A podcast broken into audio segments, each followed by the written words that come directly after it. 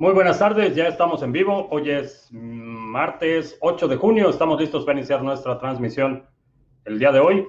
Si es la primera vez que nos visitas, en este canal hablamos de Bitcoin, criptomonedas, activos digitales y algunos temas de política económica y geopolítica que afectan tu vida y tu patrimonio. Estamos transmitiendo en vivo, audio y video vía Facebook, Periscope, Twitch, BitTube y Odyssey. Y también tenemos hoy nuestro live stream de solo audio vía Podbean. Eh, estamos listos para empezar. Bitcoin se está negociando en 33.490 en este momento. Ligera recuperación. Eh, llegó a tocar el nivel de los 31.000. Eh, principalmente, mucha gente le está atribuyendo la bajada a la noticia de que el FBI hackeó una dirección de Bitcoin. Y como hablábamos ayer, fue más incompetencia de los hackers que, el protocolo o la inscripción de, Bitcoin eh, hubiera sido vulnerada. Pero bueno, como sabemos, a los cuerpos policíacos les encanta eh, adornar sus historias para hacerlos parecer más competentes de lo que realmente son. Eh, lo que sucedió fue incompetencia por parte de quien tenía la custodia de esas llaves privadas y Bitcoin funcionó como como está diseñado para funcionar. Si tú tienes acceso a las llaves privadas, eh, tienes acceso al Bitcoin, no hay, no hay más que eso. Eh, obviamente hay un entendimiento muy pobre por parte de algunos y una, eh, un aprovechamiento malicioso de la noticia por parte de otros. lo que he observado y lo que me parece bastante significativo es que en las últimas 24 horas se ha retirado una cantidad récord de los exchanges, lo que quiere decir que hay, gente comprando. Yo pude comprar ahí un, pedacito, eh, aproveché la bajada y hice ahí una, una compra, no mucho, porque la verdad es que ya no tengo mucha pólvora seca, pero, pero sí aproveché, aproveché para, para hacer una pequeña compra.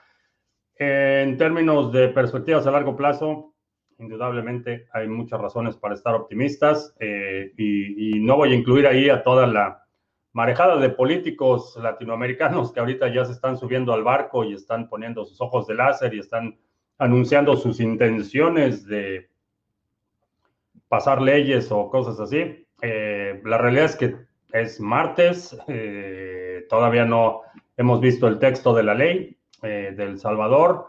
Eh, ya salió a promover a Tron, eh, anunció desde su cuenta personal el presidente del Salvador que Tron se iba a establecer en El Salvador. Entonces, para todos aquellos que habían celebrado la idea de que por fin un presidente bitcoiner y que íbamos a tener el, el Bitcoin estándar en El Salvador y todo eso, los, cuando no esperas nada de los políticos, nunca te decepcionan. Eh, vamos a ver, está eh, Individuo Digital, saludos, eh, Web, Her Web Commerce en Argentina, Manuel en Valparaíso, Borcube, desde la seccionada Ciudad de México Occidental. Sí, estuve viendo los mapas de la distribución del voto en la Ciudad de México y la verdad es que sí es bastante claro. Y importante preguntarse dónde viven los cuatreros, de qué lado viven los cuatreros. Eh, esto me suena más a gato de casa, cómo un hacker va a cometer ese error, no es coherente.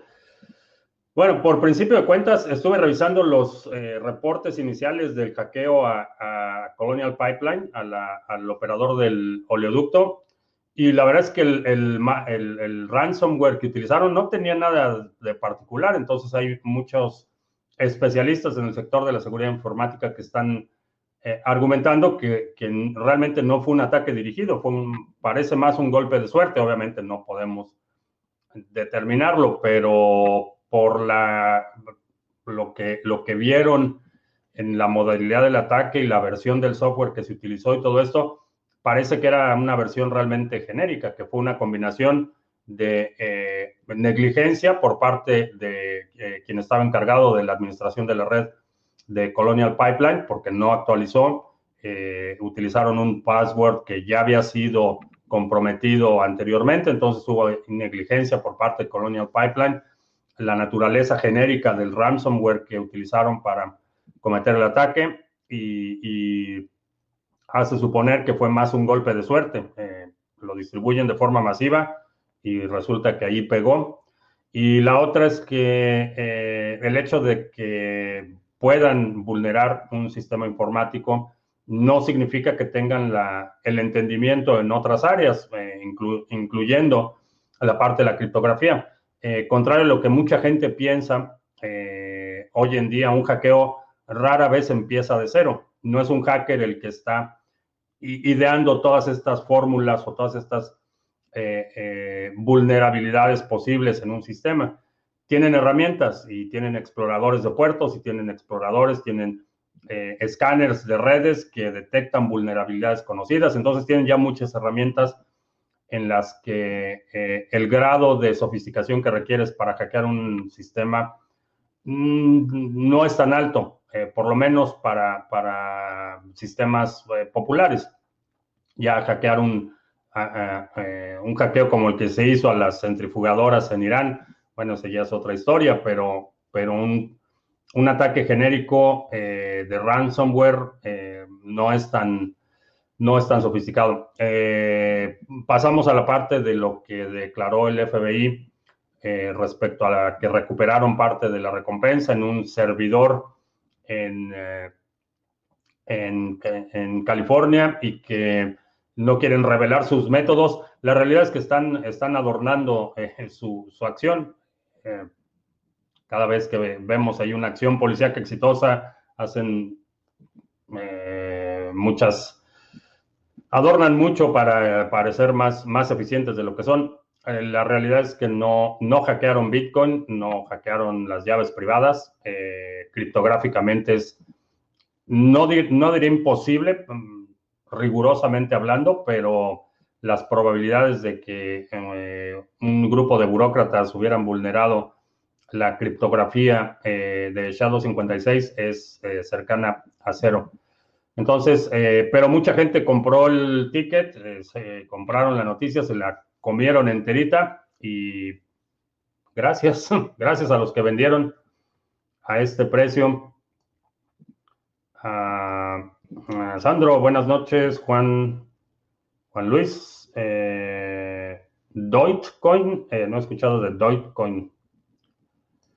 El que crea las hot wallets como Coinomi o Atomic pueden quedarse con las claves. Eh, no, no a menos que haya una versión maliciosa del software, pero, pero no, en general las llaves se crean y se almacenan localmente. Eh, eh, sí, a menos que haya una versión maliciosa. He oído hablar de Silica y la tecnología Sharding. ¿Crees que será relevante? Sharding no es, no es otra cosa que eliminar la información no necesaria para el contexto de operación. Entonces, por ejemplo, si yo tengo un nodo y activo sharding en mi nodo, ese nodo únicamente va a guardar la información relevante para mis direcciones. Eh, esta es una, es una metodología que se ha utilizado en muchas redes. Realmente no, no lo consideraría eso como una propuesta única de valor o algo que tenga que le dé una ventaja adicional única, sostenible a cualquier proyecto, porque esto se puede implementar en, en cualquier red, eh, inclusive la red de Ethereum, por ejemplo, una de las decenas de soluciones que han eh, propuesto y discutido y a la mera hora no han hecho nada al respecto ha sido la de sharding. Entonces, digo, puede, puede ser útil, pero no es una ventaja única eh, y tampoco es una situación sostenible. Cualquier, cualquier red puede implementar sharding en sus nodos. Ah, Paco Gómez en Sevilla, saludos. Ah, esperemos bien, esperemos y baje más por estos precios, no se va a volver a ver. Pues sí, desafortunadamente yo ya no tengo mucho, mucha pólvora seca, así es que si alguien quiere comprar un un vehículo Honda en buenas condiciones, avísenme.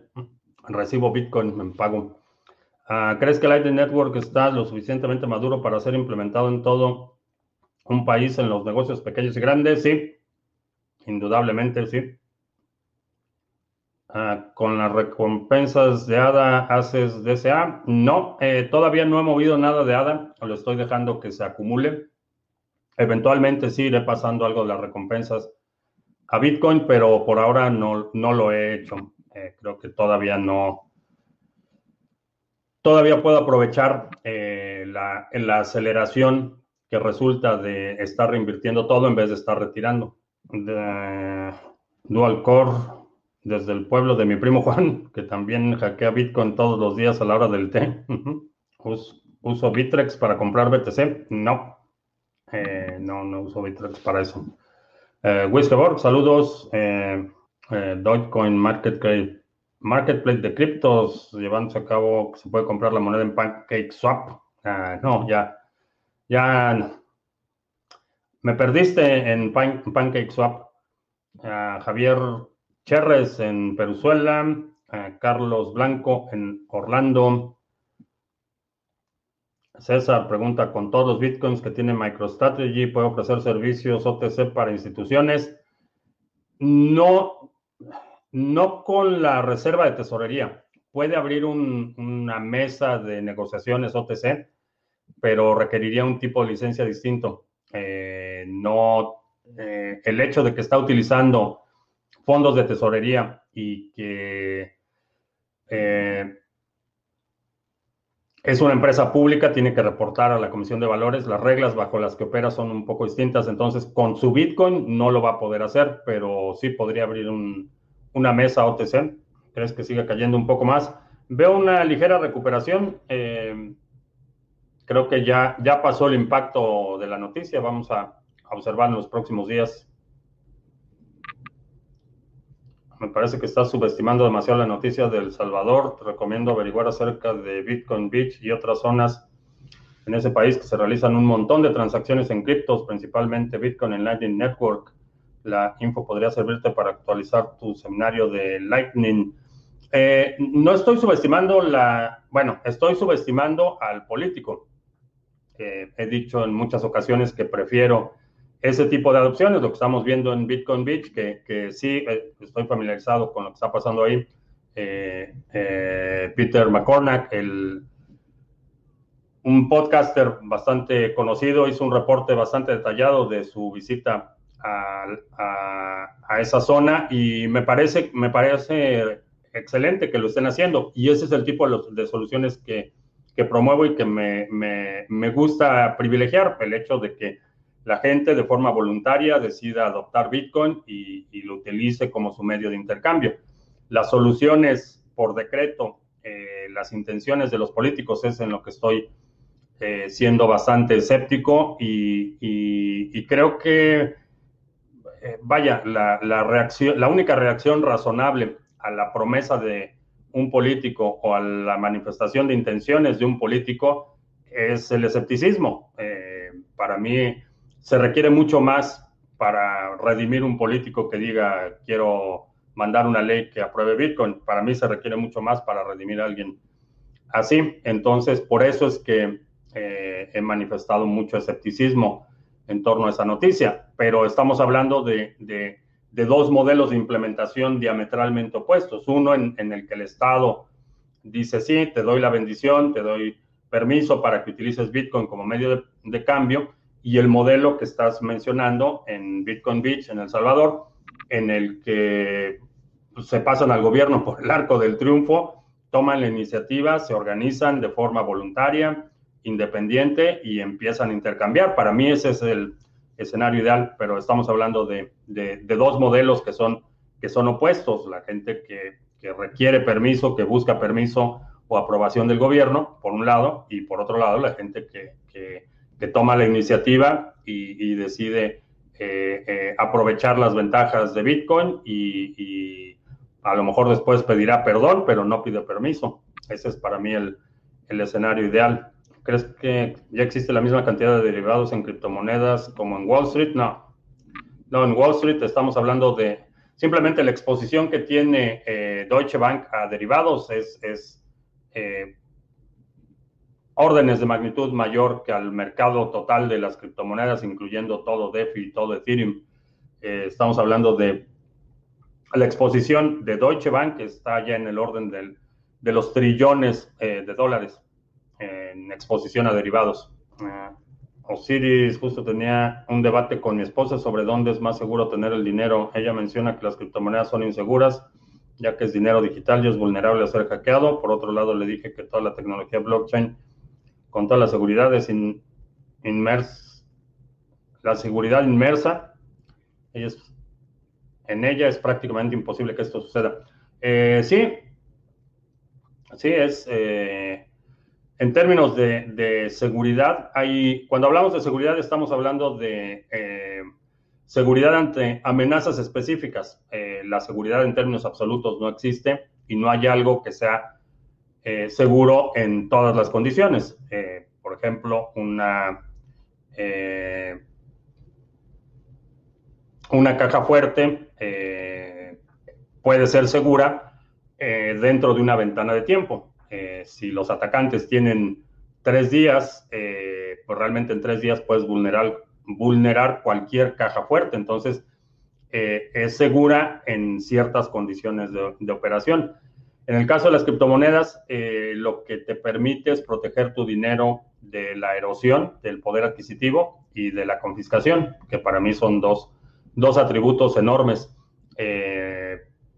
Hay otros riesgos, puedes perderlas, puedes ser hackeado tú, no el protocolo, sino que tú pierdes tus llaves privadas o pones tus llaves privadas en algún lado o cometes algún error y alguien toma control de esas llaves privadas y se lleva tus monedas. Eso es posible, pero la seguridad es, es relativa al contexto en el que estás operando. Eh, no Bueno, a lo mejor sí lo voy a vender, pero pero no, no por internet. Ah, ah, ¿Qué opino de la información de que el FBI puede basar, vaciar cualquier cartera de Bitcoin? es falsa, ya lo comenté, al inicio. No lo pueden hacer. Alemania también quiere entrar al mundo de las criptomonedas.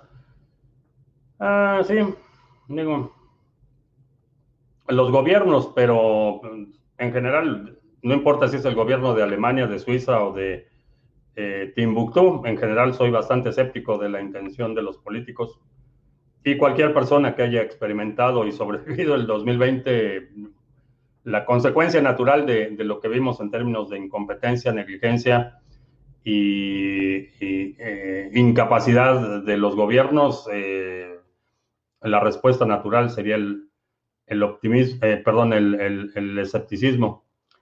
Ah, individuo analógico. Saludos a Tony, el Leonel Messi de las criptomonedas. Muy efectivo, Tony, que por cierto ayer rompimos récord, 15 bloques en un solo día en el pool de Sarga. Bastante bueno.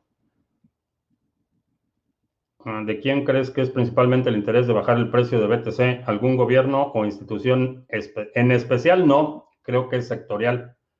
Eh, vamos a ver, eh, por, ejemplo, MicroStrategy ya anunció que va a emitir un bono, eh, no me acuerdo si eran de 400 millones de dólares o algo así, para comprar más Bitcoin y ya rebasaron la, la oferta. Aparte de la variación de precios, hay riesgo de perder los fondos en las plataformas DeFi. Lo digo por los recientes hackeos, ¿sí? Si se convierte en, moneda de curso legal, no hay que pagar impuestos por las ganancias por los movimientos de precio contra la moneda local o por su uso, ¿es correcto? Sí, es correcto. No hay, no se considera ganancias de capital porque es moneda de curso legal, no es un activo. De la misma forma que si cambias, eh, eh, inclusive en un aeropuerto, si cambias eh, tu moneda local por, por euros o por dólares, no pagas un impuesto sobre la renta, sobre eso, no hay impuesto sobre ganancias de capital simplemente un intercambio, vas a pagar un, un, premium por el, el intercambio, la diferencia de tipo de cambio entre compra y venta, pero no pagas impuestos, eso no, no es un evento fiscal. Ahora, eso, eh, si, y, repito, no hemos visto la ley, no sabemos qué, qué dice la ley, nadie ha visto la ley, eh, parece que ya la están terminando de escribir, según tuiteó hoy el presidente de El Salvador, pero, eh, por ejemplo, si es únicamente Bitcoin, el que está considerado como moneda curso legal, eh, los intercambios de Ethereum a, Cardano o de Bitcoin a otra cosa y de regreso a Bitcoin van a ser tratados igual que los, las rampas de entrada y salida fiat. Van a ser tratados de la misma forma. Entonces, sí, las transacciones de la moneda local a, Bitcoin, si es considerado moneda de curso legal, no van a generar impuestos sobre ganancia de capital. Pero repito, no hemos visto la ley, nadie ha visto la ley.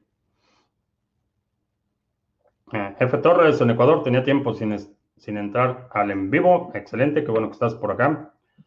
Eh, Norexdon, si estoy cerca de El Salvador y el nodo de Lightning Network tenía más posibilidad de ser más rentable por la ubicación geográfica.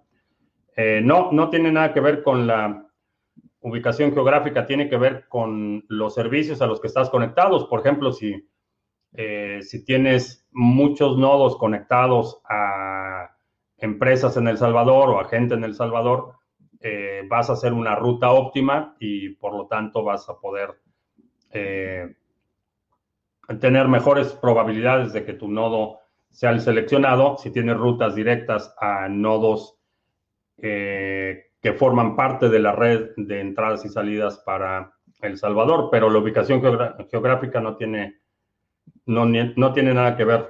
Mm, yo creo que lo de Trones, Justin, son aprovechándose del desconocimiento de Bukele. Ese es parte del problema, que mucha gente ya lo pone como ídolo de las masas y que el estándar de Bitcoin, etcétera. La realidad es que no se requiere demasiadas horas de estudio, de informarse para, para detectar que, Tron es una completa estafa y ha sido un fiasco. No se necesita demasiado. Eh, y, el hecho, el argumento de ignorancia, cuando estás hablando de un jefe del ejecutivo que está públicamente anunciando que va a declarar Bitcoin como moneda de curso legal, asumirías que ha, estudiado un poquito, por lo menos, y, el argumento de ignorancia, por lo menos en mi caso, es, totalmente inaceptable. Ah, Bitcoin and Crypto News, buenas noches. La relación sobre entre criptomonedas y videojuego como Axie Infinity. Creo que eh, la combinación de criptomonedas y videojuegos es una combinación extremadamente efectiva. Creo que tiene un potencial enorme. Eh, la fricción para la adopción del concepto de criptomonedas en las comunidades gamers es prácticamente cero. Están habituados a, intercambiar valor digital. Eh, no les espanta esta idea de que no está respaldado por nada y que no está en las reservas de oro y que eh, reconocen el valor eh, del activo digital, por, porque así es como operan casi todos los juegos. En casi todos los juegos tienes una serie de, objetos, atributos o capacidades que son deseables, que se pueden transferir o adquirir de forma digital. Entonces, es un mercado natural. Creo que eh, es una combinación ideal de eh, el concepto de la transferencia de valor descentralizada, no permisionada, las criptomonedas, con la experiencia que tienen los gamers que eh, están habituados a, que mucha parte de, su valor y de su entidad está vinculado a sus posesiones digitales. Creo que no sé, no estoy familiarizado con ese juego en particular que mencionas, pero en general con los juegos es un, un matrimonio natural, diría, publicar un pool de ADA hay que hacer KYC y publicar la IP. No puedes, no puedes eh, ocultar la dirección IP del pool. El pool tiene que ser visible para los otros participantes. Así como van creciendo los derivados en las criptomonedas, podría tener la misma cantidad de dinero que Wall Street. Eventualmente sí es posible que lleguemos a ese nivel. Ahora, para ese punto, no sé si Wall Street va a tener más o lo mismo que tiene ahora o menos. Menos no lo creo porque en la eh, economía o el sistema monetario basado en deuda, no hay, no hay marcha atrás. Eh, una vez que emites dinero, ya estás creando deuda y la única forma de saldar ese dinero, ese, eh, esa deuda, es creando dinero que crea más deuda. Entonces, digo, fuera de una contracción considerable, no hay marcha atrás en el, en el modelo. Pero creo que sí, no sé, no sé cuánto tiempo vaya a pasar para que eso suceda, pero creo que sí. ¿Por qué Elon Musk mueve más el precio de la que una noticia como la del Salvador? Ah, porque El Salvador tiene 6 millones de habitantes y Elon Musk tiene 55 o 56 millones de seguidores, entre otras cosas. Diego en Argentina, saludos. ¿Crees que en los próximos años comencemos a ver buenas ofertas por parte de los países que eh, para que radiquen los bitcoiners? ¿Ves algún país en especial con buen o buenos candidatos? Sí, creo que en un futuro vamos a empezar a ver competencia y más, más a raíz de la noticia de que el G7 está tratando de eh, básicamente operar como, como un oligopolio y forzar a todas las corporaciones que están dentro de estos países a que y, presionar a otras a, otras jurisdicciones para que impongan una tasa corporativa mínima del 15%. Va a haber algunos países que, se conviertan en una, eh, en una alternativa y creo que lo mismo va a pasar con las criptomonedas. Eventualmente eh, veremos que los países se vuelven destinos atractivos o que empiezan a tratar de, de aprovechar esa ventaja y atraer inversión, atraer capitales. Eh, creo que sí. Convertirse en moneda de curso legal, por más que no haya que pagar impuestos, no comienza a evaluar el origen de los BTC y estaríamos en lo mismo ahora con las fiscalizaciones. Bueno, sí, eh, cuando es moneda de curso legal va a suceder lo mismo. El ingreso en Bitcoin va a estar tasado igual que tu ingreso en dólares o en, porque es la, la, la moneda base de El Salvador, básicamente es una economía dolarizada. Pero sí, o sea, si, si ingresas eh, mil dólares al mes y tienes que pagar impuestos de esos mil dólares y luego ingresas .001 Bitcoin, eh, vas a tener que pagar impuestos sobre ese ingreso. Eh, funciona exactamente igual que el dinero. La diferencia es que cuando vendes ese .0001 Bitcoin, no vas a tener que ganar, pagar impuestos de ganancias de capital. ¿Cuál es mejor que la otra? Depende mucho de cómo pagues tus impuestos y cuál, cuál sea tu, tu situación. Eh, la mayoría de los, de los países tienen tasas más bajas y eh, compras un activo y lo mantienes por por lo menos un ciclo fiscal. Eh, si eres una empresa, el tratamiento es distinto. Hay muchísimas consideraciones, pero sí, si ganas mil dólares trabajando y, pagas tus impuestos sobre mil dólares y luego pagas luego ganas .03 Bitcoin, eh, vas a tener que pagar impuestos sobre eso.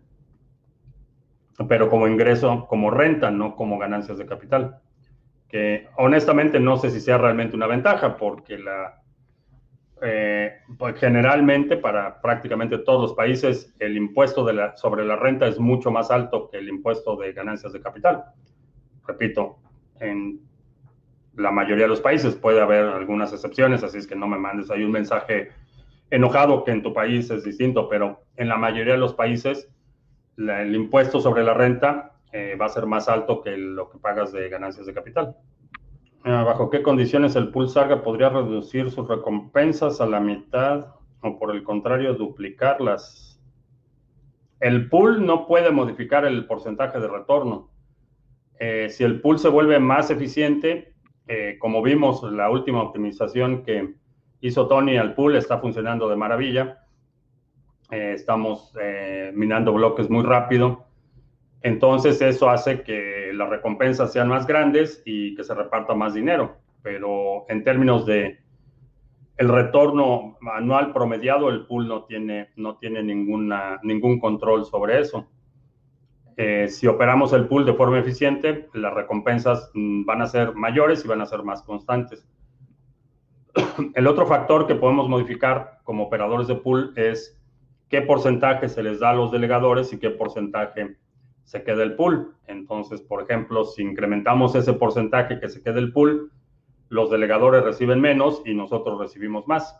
Eso, para efectos prácticos, reduciría las recompensas de los delegadores. Hay pools que cobran el 5% de eh, de las recompensas. Eh, nosotros estamos cobrando el 2. Eh, entonces, si cambiamos ese factor, entonces sí, los delegadores reciben menos y nosotros recibimos más. marginalmente, también si, si, redujéramos todavía más ese 2%, si dijéramos el 1%, los delegadores reciben más y nosotros recibimos menos. Pero creo que el 2% es, está ligeramente por debajo de la media y creo que es un, trato justo para nuestros delegadores. A la hora de radicarse en esos países, si uno va con BTC, ¿crees que comenzarán a investigar el origen de ese BTC inicial? Sí, eh, cuando solicitas la residencia o la ciudadanía en cualquier país, asume que van a investigar tus activos, que te van a, van a pedir que no tengas antecedentes criminales, van a hacer un, una investigación exhaustiva eh, de quién está solicitando la residencia, quién recibe residencia o ciudadanía. ¿Cómo crees que un país podría sobrevivir sin que se paguen los impuestos? Cierto nivel de, de, eh, de impuestos es necesario para vivir en una sociedad civilizada, eso lo entiendo, pero nada que ver con el, eh, el nivel de de fiscalización y el nivel de, despilfarro irresponsable que hacen los gobiernos. Eh, son, son dos cosas totalmente distintas. Para mí lo ideal, por ejemplo, a nivel local, eh, los gobiernos pueden operar de forma mínima. Realmente en los servicios básicos que se requieren para que una ciudad sea funcional no tienen nada que ver con las ceremonias ostentosas, y las giras de los políticos y, los millones y millones que se gastan en comunicación pública, en un gasto superfluo impresionante. Entonces, eh, si empezamos a recortar todo ese gasto superfluo de los gobiernos, eh, un gobierno con podría funcionar con mucho menor nivel de fiscalización. Eh, se requieren, vaya, se requiere de alguna forma financiar la infraestructura de uso común o de beneficio común, eso, eso lo entiendo. Pero digo, no hay un día en el que no veas a los, a los, eh, a la clase política eh, dándose vida de, emperadores faraónicos eh, a costa del pueblo. Digo, ve, por ejemplo, los foros internacionales, por ejemplo, es un despilfarro de dinero impresionante. ceremonias de inauguración de obras y todo esto que es en fin, se requiere cierto nivel de fiscalización, pero muy lejano a lo que vemos. Si emigras a un país en mala situación y tu país está peor, pero la familia necesita tu apoyo y puedes trabajar con ellos, ¿te devolverías? No sé, eso es, algo que no, puedo responder por ti.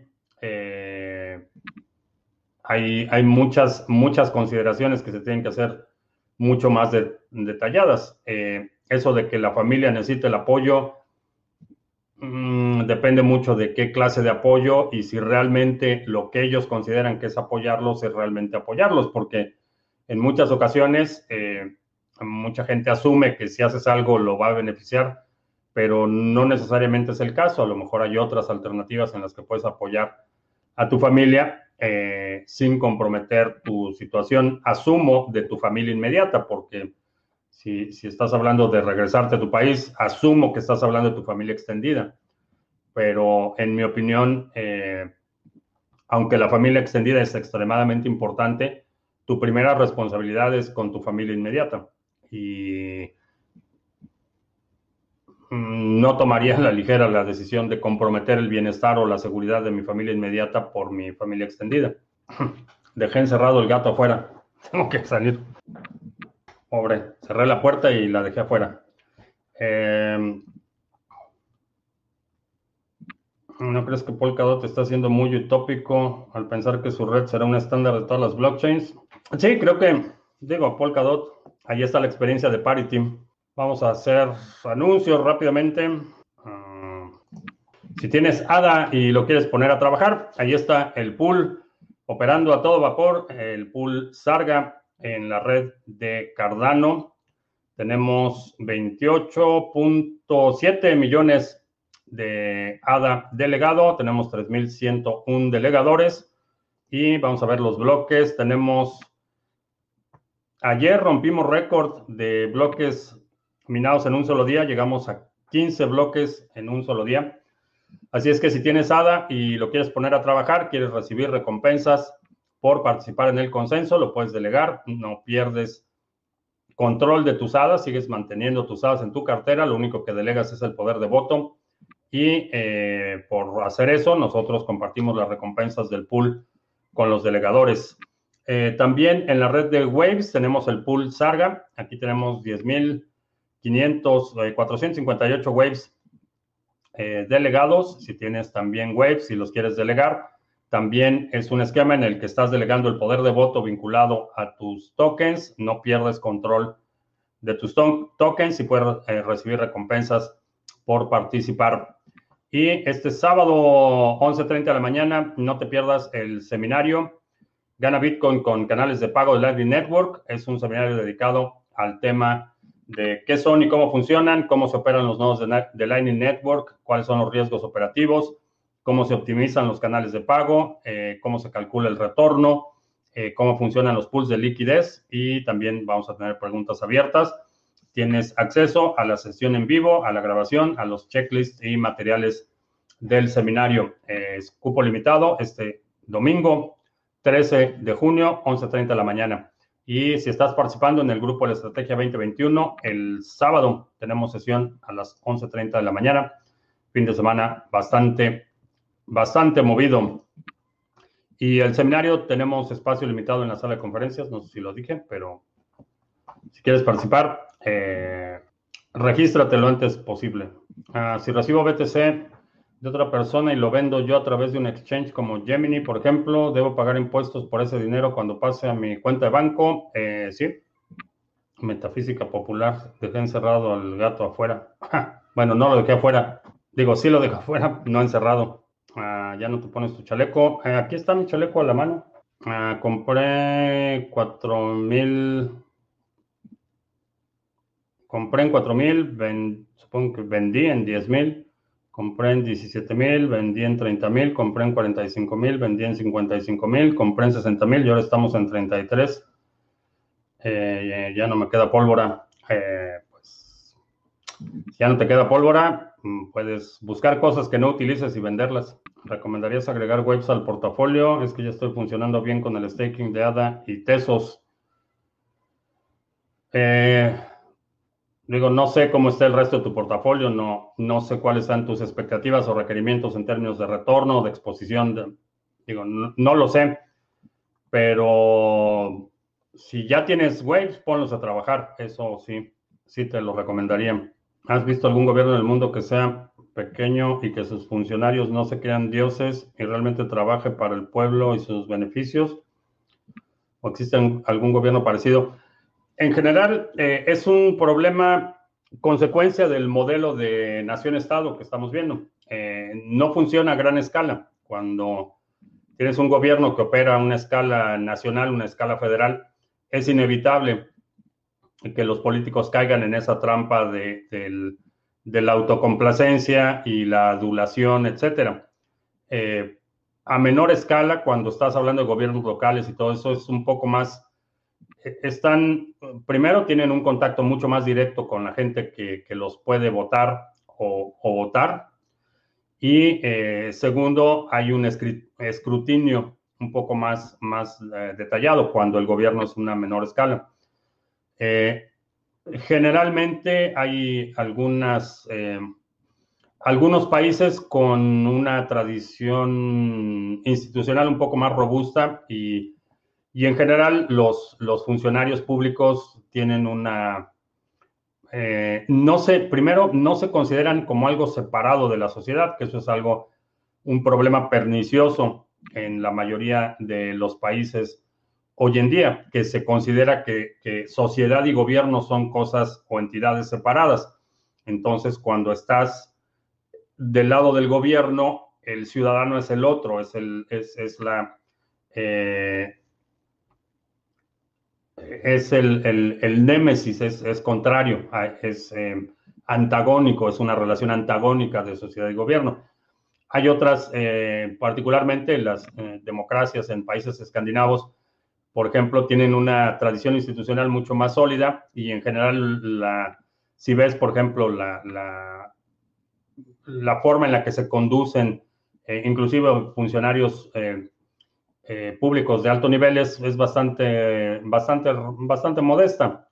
que no hay, confundir, no hay que confundir la modestia con la fodonguez, como vimos hoy con el CACAS y la recepción que le dio a la vicepresidenta de Estados Unidos, pero, pero mucho más, mucho más moderada, mucho más discreta. Ah, ¿Crees que el miedo que hay en el mercado es suficiente para limpiar las manos débil? Eh, creo que sí. Eh, mencionaba al inicio que estoy viendo eh, transferencias récord que están saliendo de los exchanges y cuando salen volúmenes grandes en una sola transacción del exchange, asume que son compradores grandes y que están sacando el dinero de los exchanges porque pretenden custodiarlo. El tema de eh, Bukele ya está aprobado o existe la probabilidad de que no se apruebe respecto al tema de Bitcoin. Eh, no está aprobado, vaya, la ley al día de hoy nadie la ha visto. Hoy dijo que ya está casi lista, pero nadie la ha visto, nadie sabe de qué se trata. El partido de Bukele tiene eh, mayoría en el Congreso, entonces es muy posible que lo aprueben. Eh, y ya sabemos qué es lo que pasa cuando no lo aprueban, les mandan al ejército. pero es, es, muy probable que la aprueben. La cuestión es que nadie sabe qué es lo que dice la ley. Entonces, hasta este momento, hay mucha gente que está ya matando al marranito para celebrar, pero todavía no sabemos si si realmente hay algo que celebrar o va a salir con su batea de babas, donde le mando unos shivas. No me mandes shivas. Gracias. Agradezco la intención, pero no es necesario. Con el tiempo veremos surgir a las naciones blockchain, eh, relacionándose de igual a igual con las viejas naciones. Definitivamente sí van a poder operar como bloque, pero hay un tema que no hay que olvidar, que es el tema de la defensa. Eh, los países más poderosos son poderosos militarmente y tienen los recursos para desestabilizar naciones que se oponen a su agenda. Y esto estoy hablando no únicamente de Estados Unidos, que tiene una larga historia haciendo eso, sino China ha hecho exactamente lo mismo en su zona de influencia, Rusia ha hecho lo mismo en su zona de influencia entonces, eh, mm,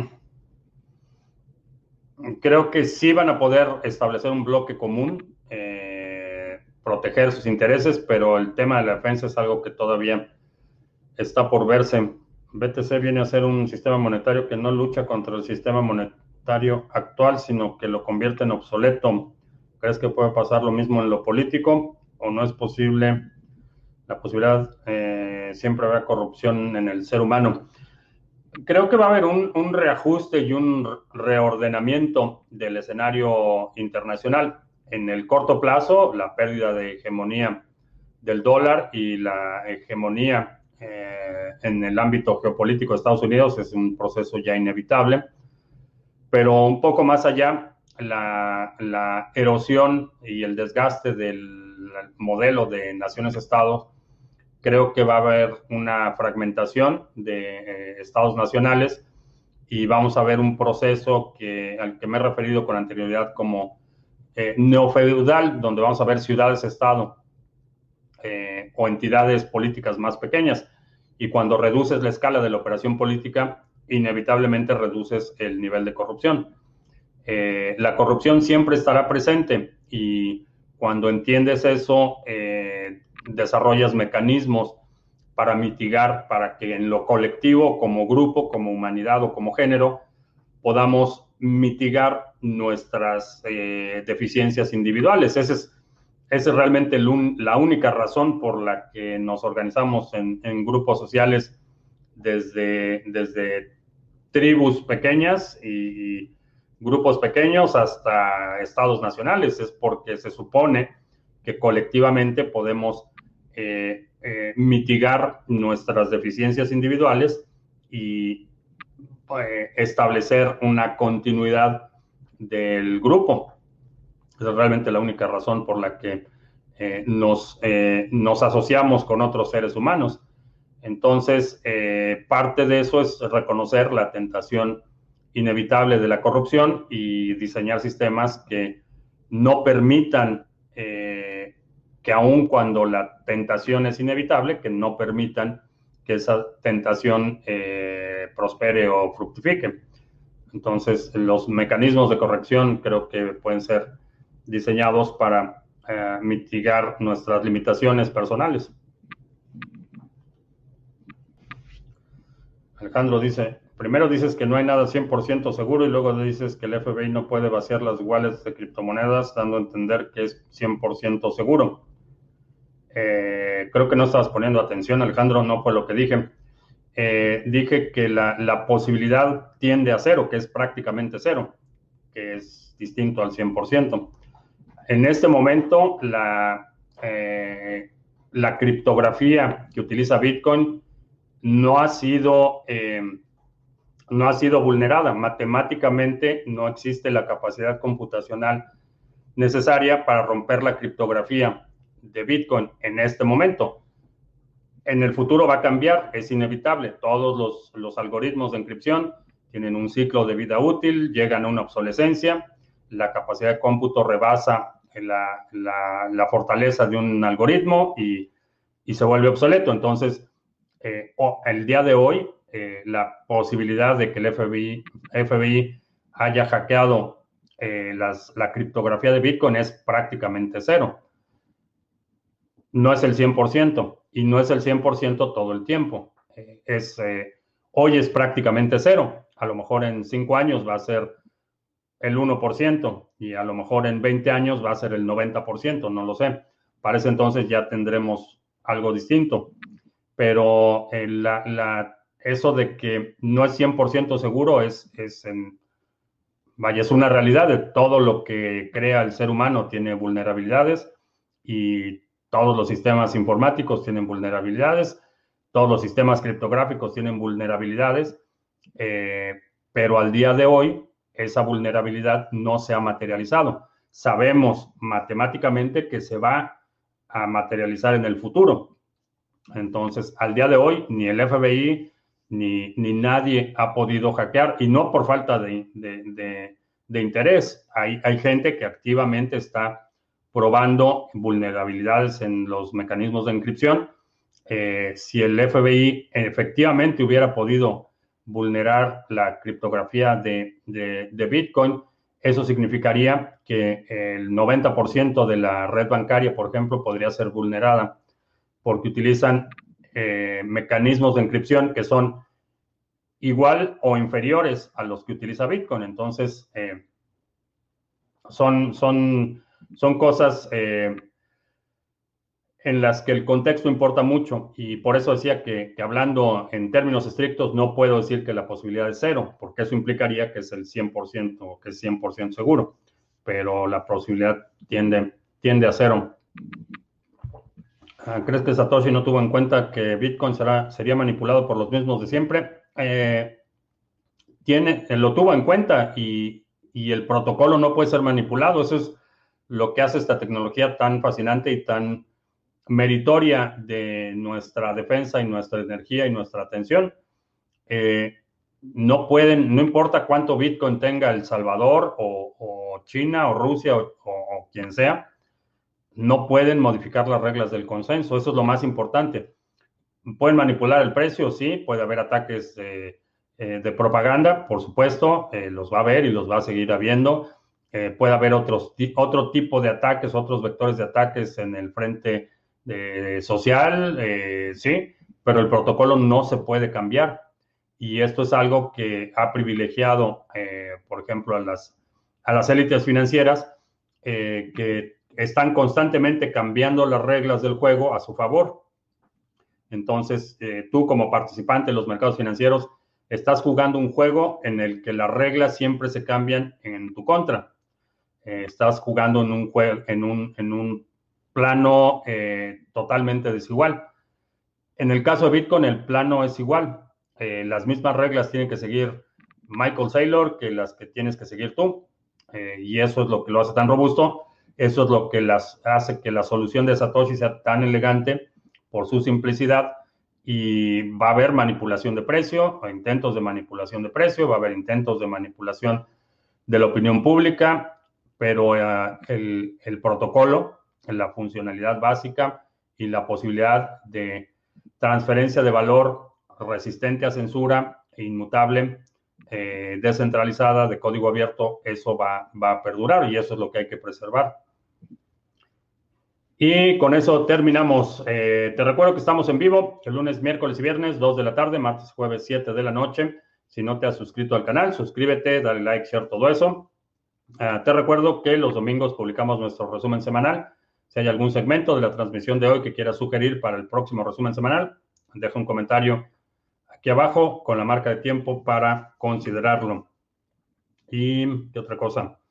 Eh, ah, pues el sábado eh, tenemos sesión de la estrategia 2021 y el domingo seminario de cómo se gana dinero con canales de pago de Lightning Network.